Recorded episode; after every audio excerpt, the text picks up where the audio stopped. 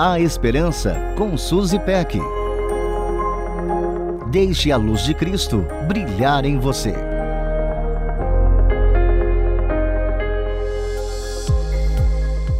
Quantas vezes a frase se você soubesse passa pela sua cabeça por dia? Talvez você diga: se você soubesse o que eu estou sentindo, seria mais gentil. Ou se você soubesse do que eu sou capaz de fazer, não usaria esse tom.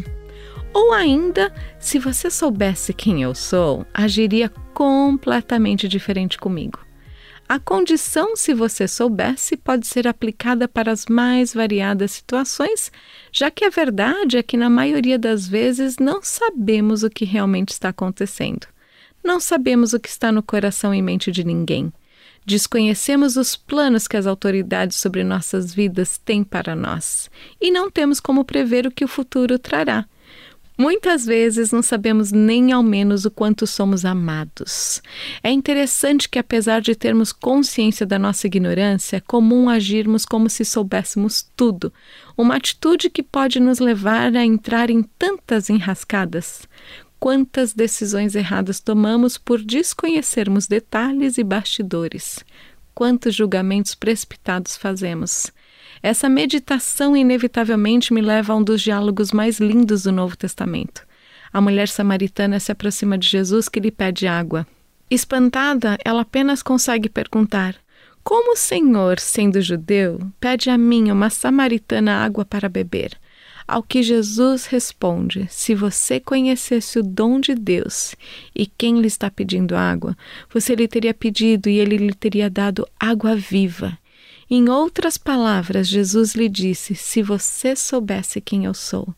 E à medida que o diálogo se desenrola, Jesus disse: Quem beber desta água terá sede outra vez, mas quem beber da água que eu lhe der nunca mais terá sede. Pelo contrário, a água que eu lhe der se tornará nele uma fonte de água a jorrar para a vida eterna. O diálogo entre Jesus e a mulher samaritana é como um espelho para nós.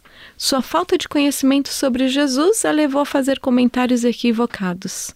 Nossa falta de conhecimento pode nos levar a muitas ações e pensamentos desastrosos. Será que já sabemos com quem estamos falando? Será que já experimentamos dessa água viva que transforma, lava, purifica e vivifica?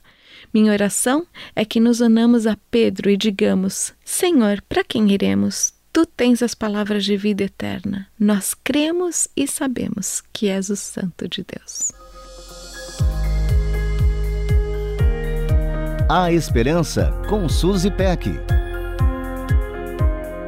Deixe a luz de Cristo brilhar em você. Para conferir esse e outros conteúdos, acesse transmundial.org.br.